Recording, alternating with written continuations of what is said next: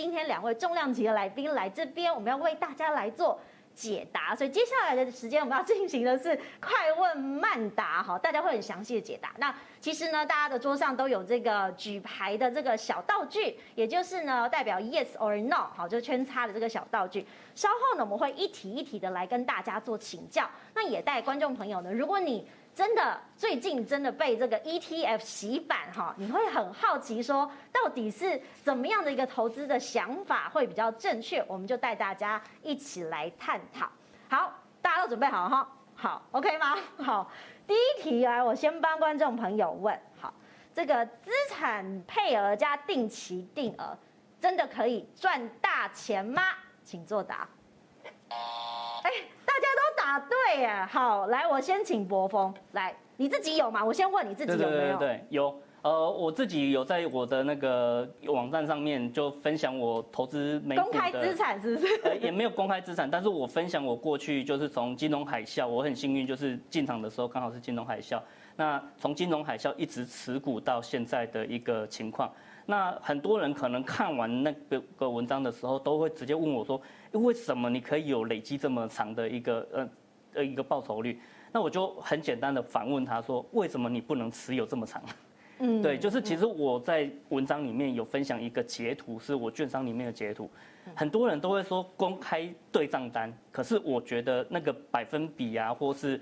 你赚多少钱都不是重点。对，PPT 很喜欢叫乡民拿出来，拿账单出来。我的确提供了类似对账单的东西，是，但是我要大家看的是其中一栏，叫做。你的持股时间。好，我们来看一下你刚刚讲的这个趋势图，好不好？Okay, 你那个持股的时间到底有多久？嗯，呃，这个其实是我用那个一个网站的试算，那让大家知道说，台湾最有名的 ETF 就是零零五零嘛。是。那你如果从零零五零一开始上架一的那一天开始定期定额，每个月投资一万块，到现在。你总共放进去的本钱是两百一十八万，也就是已经经过两百一十八个月了。是。那这个 ETF 呢？你如果每个月定期定额一万块，到现在，因为呃它自己就会成长。我们过去都说台湾五十就是低于五十块以下买，然后高于五十块以上卖。嗯、现在你几乎不太可能看到五十块这个价格了。对啊，没有这个价位了。对，它都快一百五了。嗯、对，所以其实它成长是很可观的。那你如果放了呃两百一十八万在里面。成长到现在，你其实已经累积资产到七百二十万左右了。那年化的话，你的报酬率大概有六点七六 percent。嗯，所以我会觉得其实还蛮理想的。你也扪心自问一下，过去这几年长期你的报酬率是不是有像台湾五十这么可观？如果有的话，那你就要用自己原本的方式去投资，很好啊。那如果没有的话，我们不妨考虑一下用定期定额投资台湾五十。就可以用两百二十万，然后在几年内变成七百二十万，也很好啊。对，当然千金难买早知道啊。我们仔仔细看这个图，是二零零三年，那个时候大家都还很懵懂。好，那你刚刚又说现在其实可以来关注，可是现在这么高哎，我我我真的现在还可以进吗？还是说这个区间你大概会建议大家怎么看？如果你是真的是一个长期投资，你是为了你的退休或是十年后这种长期的目标，十年后要买房啊，那我就会说，其实你先不要管现在到底是高还是低，因为我们看这个图就会知道。你可能在二零一六、二零一七就觉得它已经创新高了，对，太高了。对，就像我刚刚讲的，台湾五十，甚至它发行的投信过去都写一个金字塔投资的一个方式策略，然后告诉大家五十块以下买，五十块以上卖这样子。嗯，现在根本回不去了嘛。是，所以我们二零一六、二零一七就会看到台湾五十或是台股的加权指数、美股的道琼指数这些，每天都在创新高。嗯，那那时候就很多人问我说，现在创新高了，是不是我该逢低呃逢高开始减码了？是，我就会说千万不要，你就放着就好了，就像我一样，从 二零零九年买放到现在，越放越开心而已，因为它就是一直上去，一直上去，中间当然经历过很多事情，二零一一年有那个欧债危机，二零一五年有中国股灾，二零一八年也大跌一次，二零二零年去年三月又大跌一次，嗯，你只要都不动。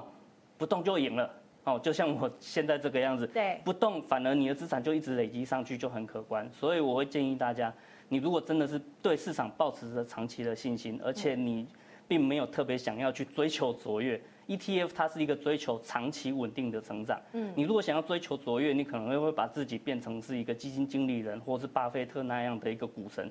可是 ETF 不会让你做这样的事情，它追求的是那长期来讲每年七到九 percent 的一个报酬率。如果你觉得已经很满意了，那我们这样做其实就可以了。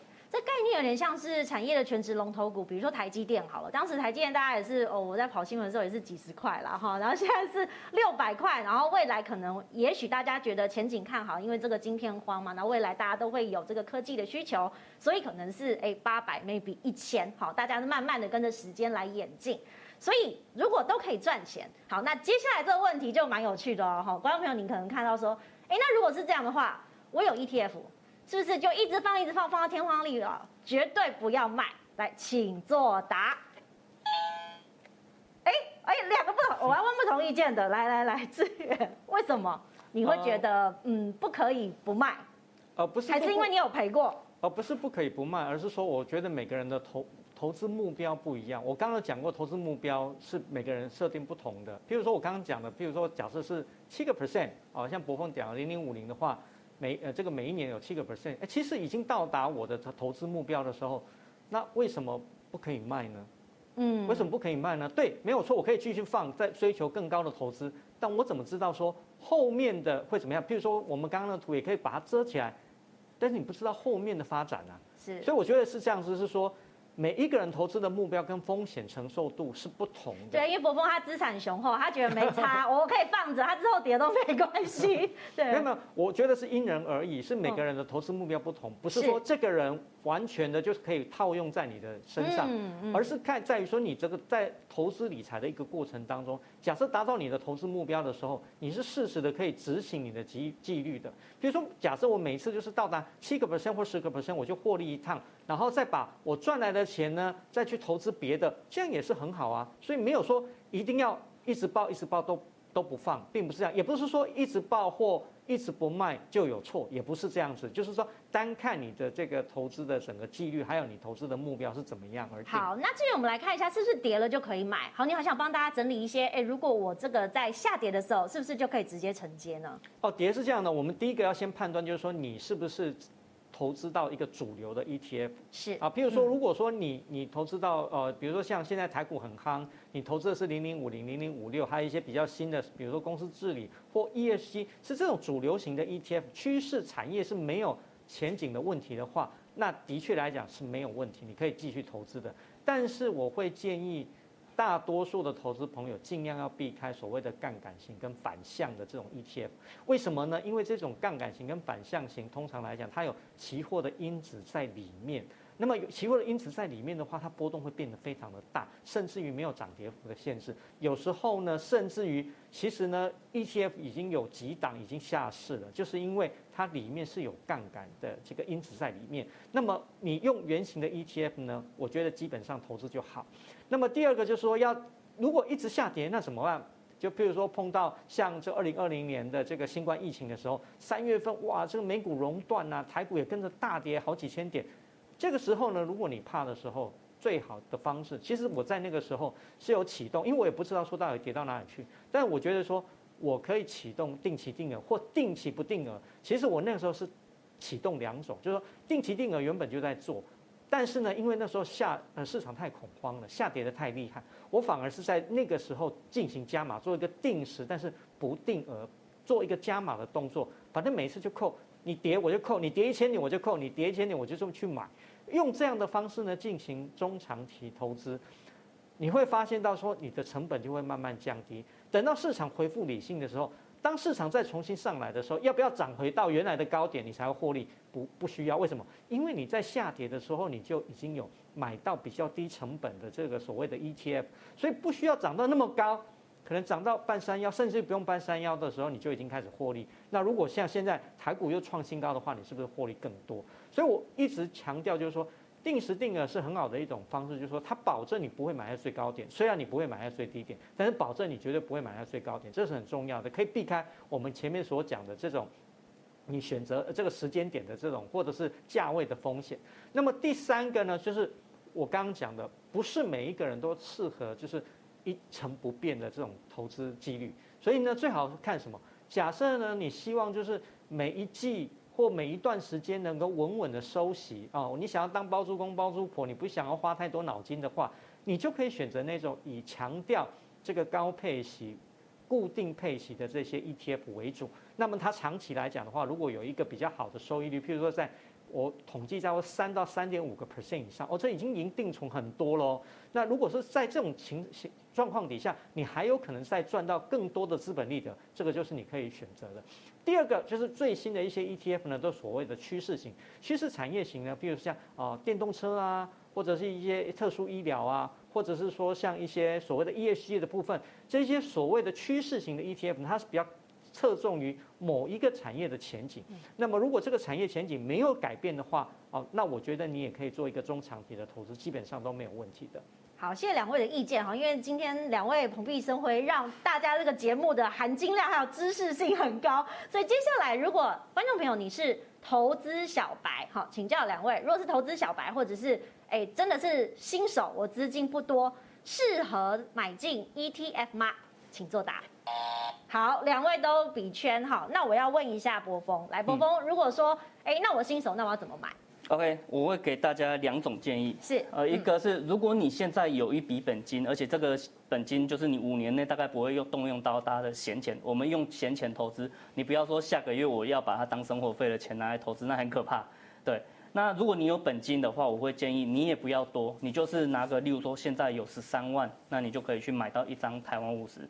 那我会建议你不要管什么高低点或是趋势，你就直接先买一张，而且你要跟自己约定，未来十年不管发生什么事情，它涨了一倍、涨了两倍，或者是它腰斩，都不要去卖掉它。为什么呢？其实这是一个学习的过程。我们在投资 ETF 的时候，你如果完全没有投资经验，我会建议大家学两件事情。第一个，你学习什么叫做长期投资，十年持有就是一个长期投资了。嗯，你会从中去学习到，哎，其实我一直不动它，它反而会一直不断的涨上去。我领到配息就再把它放进去，它会是复利成长的。你如果真的学习到这件事情，那真的太棒了。你的成本学习成本就是十三万，那你如果学习到这个东西，它无价，因为你找再再多的再好的老师教你这个东西都教不会。哦，所以有一点像是你呃用电视遥控器去呃，就是你用电玩去开车，总是开得很好嘛，结果一上路可能就撞车了。投资这个事情也是一样的，你过去用看的或是用模拟的，其实都不如你自己真的好好的持有一张台湾五十，把它持有个十年，你才会真的感受到长期投资的这个威力。那如果你是呃现在也许没有本金也没关系，你有固定的收入，那你就是每个月从你的收入里面拨个十 percent，用定期定额的方式，也记得领到配息要再投资，那这个就是一个学习最好的一种方式。